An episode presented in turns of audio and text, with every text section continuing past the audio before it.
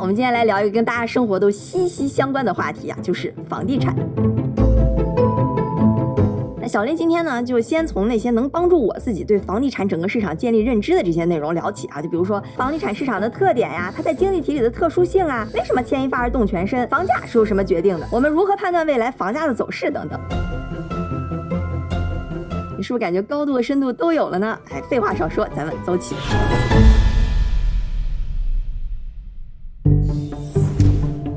房地产这个市场，它在整个经济体当中是非常特殊，而且非常重要的。咱来先来看看房地产市场的几个特点哈，然后咱们逐渐深入。首先啊，房子这个东西，一个最显而易见的关键点是什么呢？哎，就是谁都需要。你可别小看这句废话哈，这要用专业的经济学术语呢，就是它不像股票、债券这些东西，它是刚需。而且房子啊，它不光是个消费品，它还是个投资品。投资品嘛，就长期它有可能会保值或者升值。就比如说哈，有一天你女朋友想买个 Chanel 的包，你一看，我去，这东西怎么这么贵？那女朋友就理直气壮的说哈，你别看它贵，但它长期可能会升值。哎，是不是噎得你一下就没话说了？买买买！这个呢，就是投资品的一大特点，就是它的价值并不取决于它实际对你带来的那个效用，而取决于你预期它未来在市场上的价值，就是别人愿意花多少钱来买它，这就会导致投资品哈，就价格越涨，大家越买，越买呢它就越涨。你要是就把它当个消费品来看，它这价格就完全不合理。像什么名酒啊、艺术品啊，包括有些地方的房子都是这种情况，就有很大一部分的家庭都是一辈子的积蓄倾其所有，就为了买一套房子。你看中国啊，有百分之七十的家庭资产都是房地产，你百分之七十呀。美国这边虽然低不少，但也有百分之二十八点九。其实这已经非常高了，因为全国近三分之一的家庭财富都集中在这一个市场里边。关键是这个比重在越不富裕的家庭里边占比是越高的。也就是说哈，房子连接着几乎经济体里边的每一个人，而且越不富裕的家庭，这个连接就越紧密。所以这个呢是非常独特的，它和股市是完全不一样的。房地产市场第三个特点哈，它可能在经济体当中是更为重要的，就是它和信用是深度绑定。你听到信用这个词儿哈，可能会感觉有点陌生。其实说白了呢，就是大家买房需要贷款。也就是说哈，房地产这个刚需的产品是大部分人的主要资产，而很多人呢会因为这个又背上二三十年的债务。你看为什么过去五十年里边这些发达国家的发达城市房价都一直在涨，涨得比工资要快得多？到底是什么在推动的呢？啊，其实是信用扩张。你看啊，这个是十七个发达国家过去一百年的贷款量比上 GDP 的比例，从一九五零年的百分之十五涨到了将近百分之七十。像刚刚咱们分析的，房地产通过信用贷款和银行整个体系就联系起来了。然后我们又知道，大多数人的大部分资产又是房产，也就是说啊，通过房地产和金融体系，大部分人就相互之间联系起来了。哎，这下哈，整个这个体系就变得非常有意思了。因为房地产抵押贷款啊，它有一个非常有趣的特点。作为对比哈，咱们来先看看金融市场普通的那些贷款，就比如说哈，你炒股的时候找个券商借钱那种杠杆炒股，这个呢本质上是你贷了一部分款，然后去买股票，买的股票就放在券商这儿当成了抵押物。假设股票跌了，你这抵押物不值钱了，那银行的券商分分钟就打电话问你要保证金，你要是保证金交不上来，人家立马就把你这股票全都清仓甩卖。这样一来，这银行和券商虽然它作为中间商，但它其实基本上是没有风险的，这个也是大部分金融产品抵押的游戏规则。但是啊，我们再来看一看房地产。贷款呢是用房子来做抵押的。那假设正常情况下哈，房价持续上涨，一旦你还不上款了，银行可以把这房子拿去给变卖掉，那是不亏，甚至是有可能赚钱的。但是哈，这房价一旦是在下跌甚至暴跌的情况下，那银行假设你还不上款哈，银行把这房子拿出去卖了，它是亏钱的。更何况房子交易成本是极高的，它拍可能拍不到市场价。所以你看，和刚刚说的金融产品做抵押相对比，它问题出在哪儿呢？银行作为中间商，它是承担风险，一旦出于某种原因房价开始下跌，并且啊很多人还不上房贷或者不。不想还房贷的时候，银行就会蒙受巨额的损失，自然就会勒紧裤腰带收紧放贷，那经济当中的流动性就会被抽干，经济的活跃度就会大幅下降，很多企业都会资金链断裂甚至破产，总需求下降，经济陷入衰退。说简单点啊，就是房地产一崩，信用就崩；信用一崩，银行就崩；银行一崩，所有人都玩完。这里边啊，刚刚说那流动性被抽干，就有点类似于加息的效果。它为什么会引起经济的活跃度下降呢？感兴趣小伙伴可以看我讲利率那期哈。这个可怕的链条其实就是一个非常典型的信用危机，叫 credit crunch。这房地产泡沫啊，一般十有八九都是信用泡沫。而刚刚我们说那个可怕链条的初始推动力，一般也都是房地产泡沫的破裂。然后呢，通过信用危机，慢慢的拓展到了实体经济。所以你看啊，房地产泡沫和信用泡沫这个双泡合并，它就足以摧垮一个国家的经济。这就为什么说啊，房地产泡沫的破裂要远比股市泡沫破裂要可怕的多。IMF 研究显示啊，零八年的次贷危机中，全球有二十三个双泡沫国家，这里边有二十一个之后都陷入了严重的衰退。而在全球过去五十次的经济危机当中，哈，有超过三分之二都是房地产泡沫破裂引发的。就我们听说那些最广泛的危机，什么日本九十年代的危机，欧洲一零年之后的欧债危机，全都是房地产市场的杰作。还有美国零八年次贷危机，哈，就更是这个信用危机链条的典型。这个具体是怎么回事呢？哎，我们可以之后再讲。为什么说出现信用危机非常可怕哈？因为出现信用危机之后，你一旦想救整个那银行体系，是一件难度非常高、非常贵的事儿。你说美国、日本，它可以自己印钱救银行，那到欧盟里边就麻烦了，因为印不印钱这事儿不是欧盟里边的某一个国家说了算。咱之前讲那个欧债危机的时候也聊过哈，像什么爱尔兰、西班牙，就欧盟刚成立的时候，他就一股脑涌到这些房价相对比较便宜的地方抢房子。政府呢，面对突如其来的繁荣，而且当时国会里头啊，很多人可能自己也拥有五套、十套甚至二十套房子，所以政策上也就睁一只眼闭一只眼。金融体系呢，还全面放开了监管，整个国家的实体经济就开始往房地产倾斜，就形成了信用泡沫。结果欧债危机爆发，泡沫崩破。裂，整个银行体系哈就出现了大量的坏账，面临着崩盘的风险。那西班牙政府这下可就抓瞎了，他自己又印不了钱，因为印欧元哈是欧洲央行的事儿。同时呢，欧盟还不让大家随便发债，那西班牙最后没办法，就只能管欧盟借了一千亿来救自己的银行，欠了一屁股的债，以至于到现在哈，西班牙实体经济都还没站起来。今年又倒霉赶上全球高通胀，央行开始加息，之后的路哈就真的是实属不易了。像什么意大利呀、爱尔兰，其实也都是类似的情况。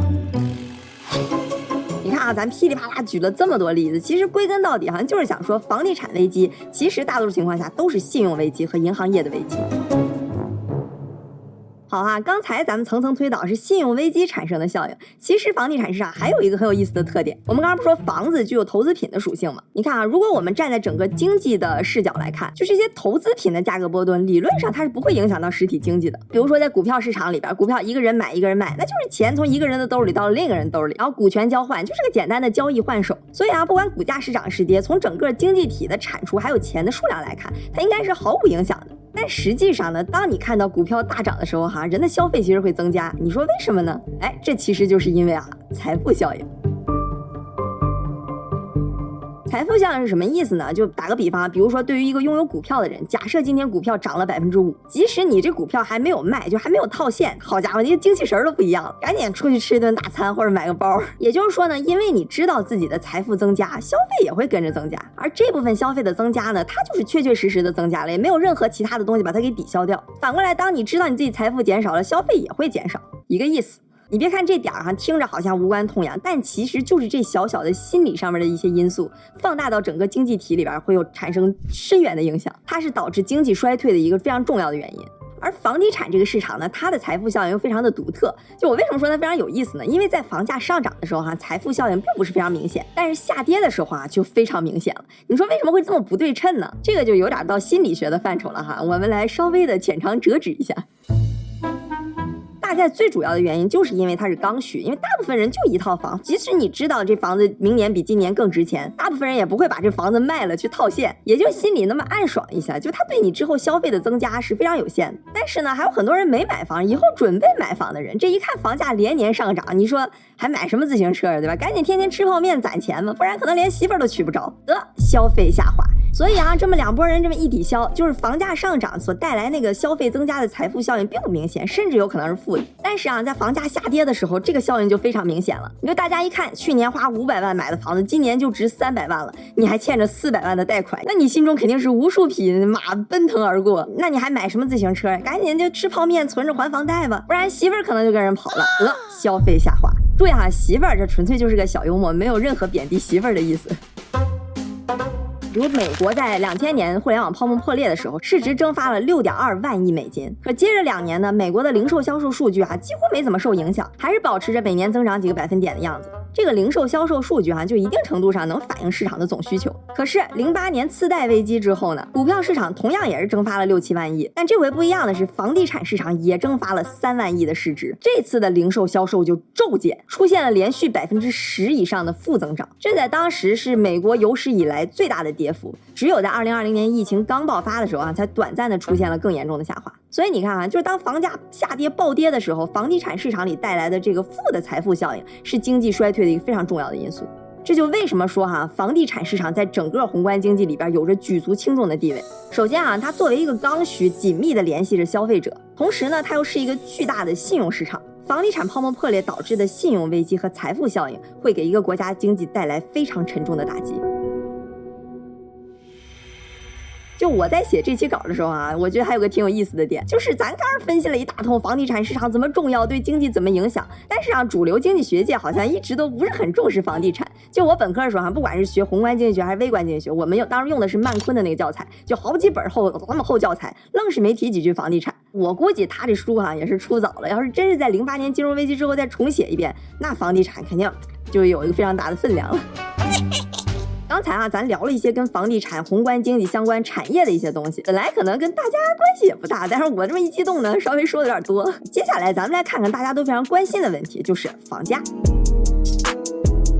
说这房价是要涨还是要跌呀？我到底该不该买呀？对吧？其实上，判断价格的理论都很基本，就是供给和需求的分析。供给越多，价格就降下来；需求越多，价格就升高。我先声明哈，我接下来要讲的这个框架就是我小林的一家之言。就房地产分析，现在在学术界哈也没有一套特别成体系的理论，所以呢，大家可以先听听我这个挖掘、搜刮、打听、总结出来的这一套小框架。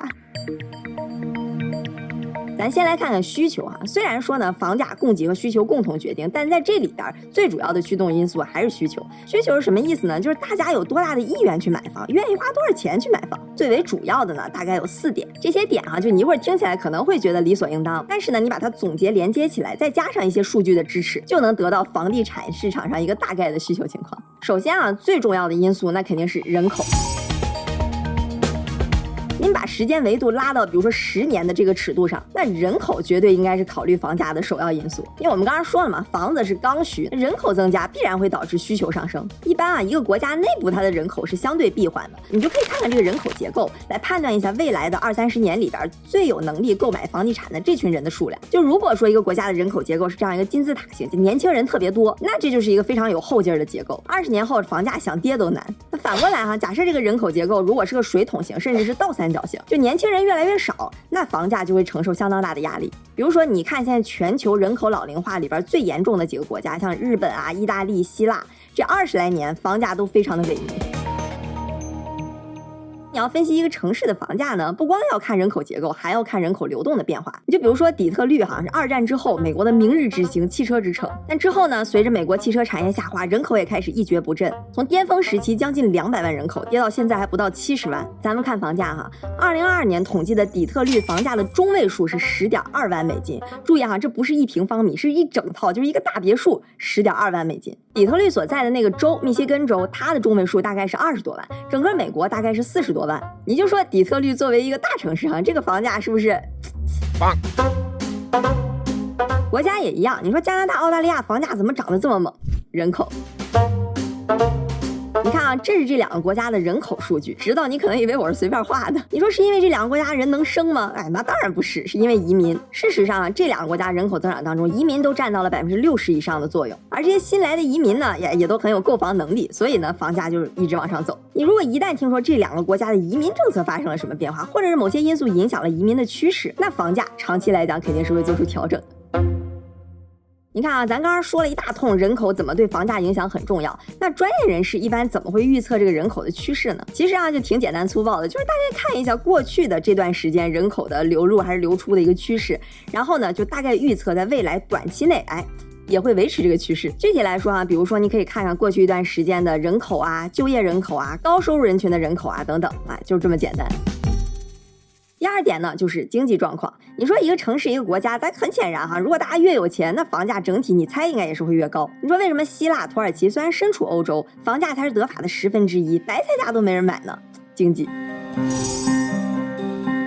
你说衡量一个国家或者地区的经济啊，很多人说可以看 GDP，不过 GDP 嘛，它衡量的是整体的经济，很大一部分呢是企业的收入。那如果我们要去衡量跟个人更相关的经济呢，一般你可以看看人均收入或者就业数据，毕竟买房的是人嘛，这个跟房价的走势相关性就更强一些。那你怎么才能预测未来人均收入的变化呢？哎，没错，就跟刚才一样，还是看历史的走势。很多投资人会看中位数人群他的收入走势，或者像是就业的数据、失业率，其实原理都差不多。你说你听完这两个所谓专业人士的预测方法，是不是有点想骂街哈？那不就把过去走势连，然后往上连虚线吗？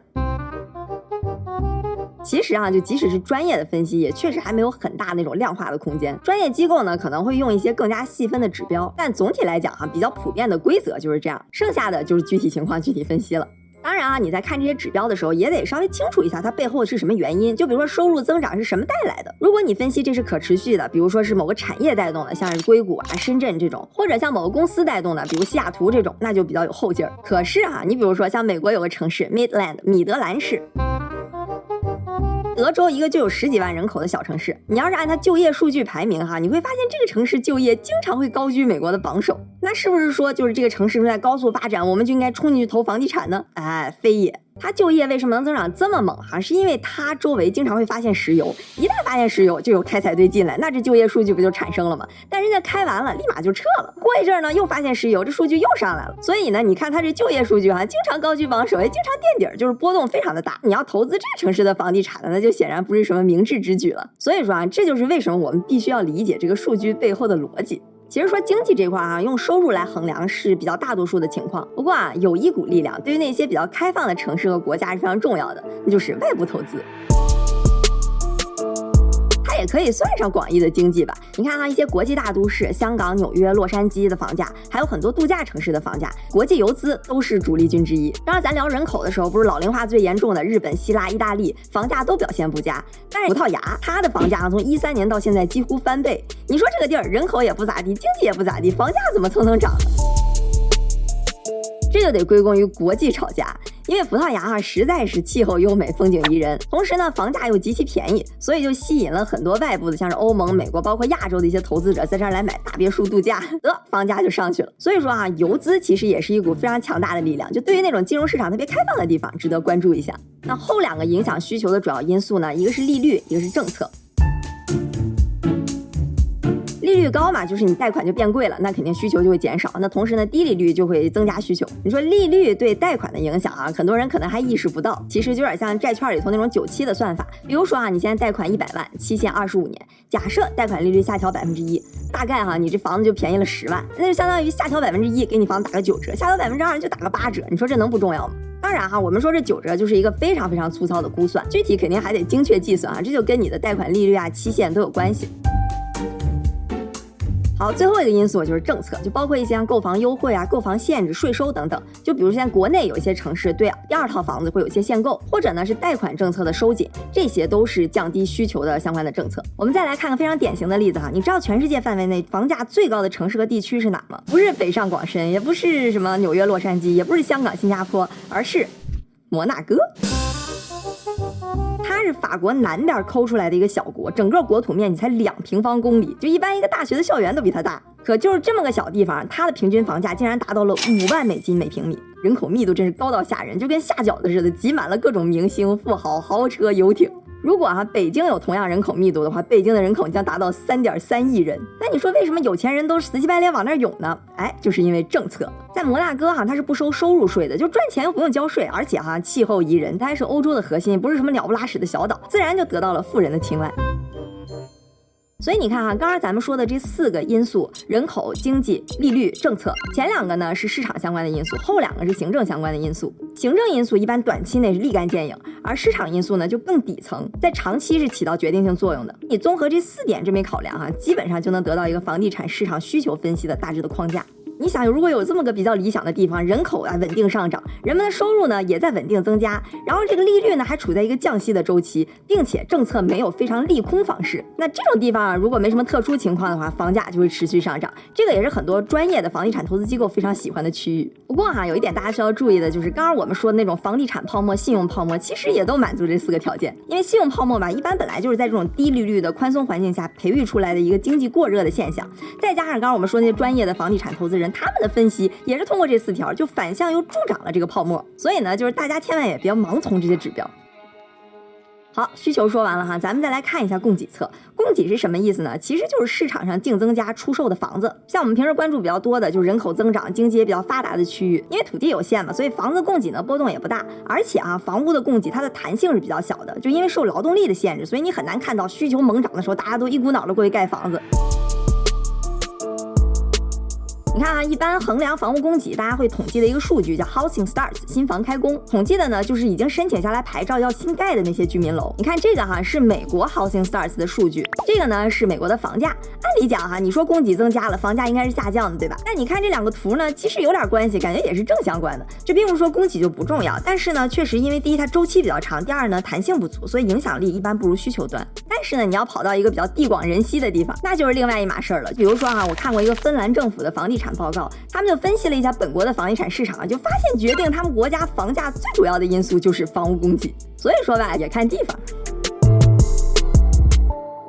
下面啊，咱们再来简单说说比较常见的一些房地产投资的方式。你要是自己买房住，那就没得说了。但是如果你想投资房地产市场呢，一般有这么几种方式。首先啊，你肯定可以自己买个房子，然后把它租出去，或者装修一下再给倒卖一下，这都可以。但这种方式的问题是哈，首先你得花大量的精力去找这个房子，其次呢，你所有的风险也都集中在这一套房子上了。再者哈，因为房地产市场的流动性相对来讲是比较低的，当你急需用钱的时候呢，这房子可能很难卖出去，即使卖出去了，可能也狠狠的被宰上了一笔，并且你买一次卖一次的交易成成本本身也是很。高的，你要知道啊，就一般一次房地产交易当中，买卖双方共同加起来的成本，一共要有百分之十五到百分之二十。但你自己买房呢有好处，就是房地产这个市场的信息呢，很多情况下是不透明、不对称的，所以呢，市场里的房价也参差不齐。只要你愿意花时间仔细去找，然后再加上专业的谈判，确实是能找到低于市场价的房子的。总的来讲，第一，它花费大量的时间精力；第二呢，需要一定的专业性。大部分人呢，可能也没时间去折腾啊，所以呢，一般情况下会选择下面这几种间接的投资方式。首先呢，就是 REITs（Real Estate Investment Trust） 不动产投资信托基金。呢，一般分两种类型，一个叫权益型，一个叫抵押型，这两个是完全不一样的。我们平时听说比较多的呢是权益型，就是 equity REITs，就是专业的投资人呢会在金融市场上首先先集资，然后呢去买房子。这房子呢可能是民宅，可能是商用，可能是酒店等等，然后用来出租。这样呢每个月就会得到比较稳定的现金流，就是这个租金嘛。然后作为票息呢再派发给投资人。那我们作为投资人呢，就像你买基金一样，在市场上去买 REITs，然后每个月呢就会有稳定的现金流。它的好处和劣势哈，基本上跟你自己买房子是完全反过来的。不过大家要注意一点哈，就是 REITs 它有一个非常大的特点，就是它更像债券，它是吃现金。流吃票息的，因为他买了房子呢，大多数情况下是为了出租，而不是为了卖，所以房价的涨跌哈，对 REITs 的影响呢，你不能说完全没有，但是相对来讲比较小。受影响更大的呢是租房的市场。REITs 的另一种形式呢就是抵押型，它就是钱集过来之后不来用买房子，而用于放贷，然后呢就跟权益型差不多，你这投资人呢每个月就是定期收这个月供。你看这个就更跟债券差不多了，它和利率和信用的挂钩关系更明显，和房价呢基本上就关系不大了。所以总结来说呢，REITs 其实是你想投资房地产这个市场一个非常热门的选择。在美国呢，市场规模就达到了一点三万亿美金。它其实是一个特别像债券的基金，但是呢，本质上投资的是房地产，神奇吧？不过你要是预期未来房价涨，想投资占到这个利润哈，那 REITs 可能就不一定是个很好的选择了。那第二种呢，就是房地产的 ETF，Real Estate ETF。这个其实和我刚才说第一个 REITs 很像，因为这种 ETF 呢，其实一般就是投到各种不同的 REITs 里边去。虽然哈 REITs 已经从很大程度上降低风险了，但大多数情况下 REITs 是投一个行业或者一个区域的。所以你要是想规避行业和区域里边的风险呢，那你可以选择 Real Estate 的 ETF。再有呢，就是对高净值客户比较流行的，就是房地产的私募基金。这里边最大名鼎鼎的就是 Blackstone 黑石，就没事儿就整出来一个新的几百亿美金的基金去投资全球各地的房地产。那这种就是非常大手笔，而且专业性很强了。筹到钱之后呢，就可以全世界的买楼、买地、装修、包装、营销各种各样，或者卖出去，然后最后呢，把这个回报再分给投资者。但这个呢，只针对高净值客户或者机构投资者才开放。还有一种哈，就是最近几年新出现的一种新模式，就是证券化的一个房地产投资平台。在这个平台上呢，你可以选一个房地产的投资项目，然后就拥有这个房产的一部分，就是一个 share，就和 REITs 类似。你买的这个 share 呢，也可以享有房地产这个项目的收益。如果你要把 REITs 看成是你把钱投给一个基金，然后这个基金经理去选房地产项目的话，那这种证券化的平台呢，就是你自己可以去挑项目，有点类似于买股票。哎，就比如说有这么一个平台叫 Ark Seven。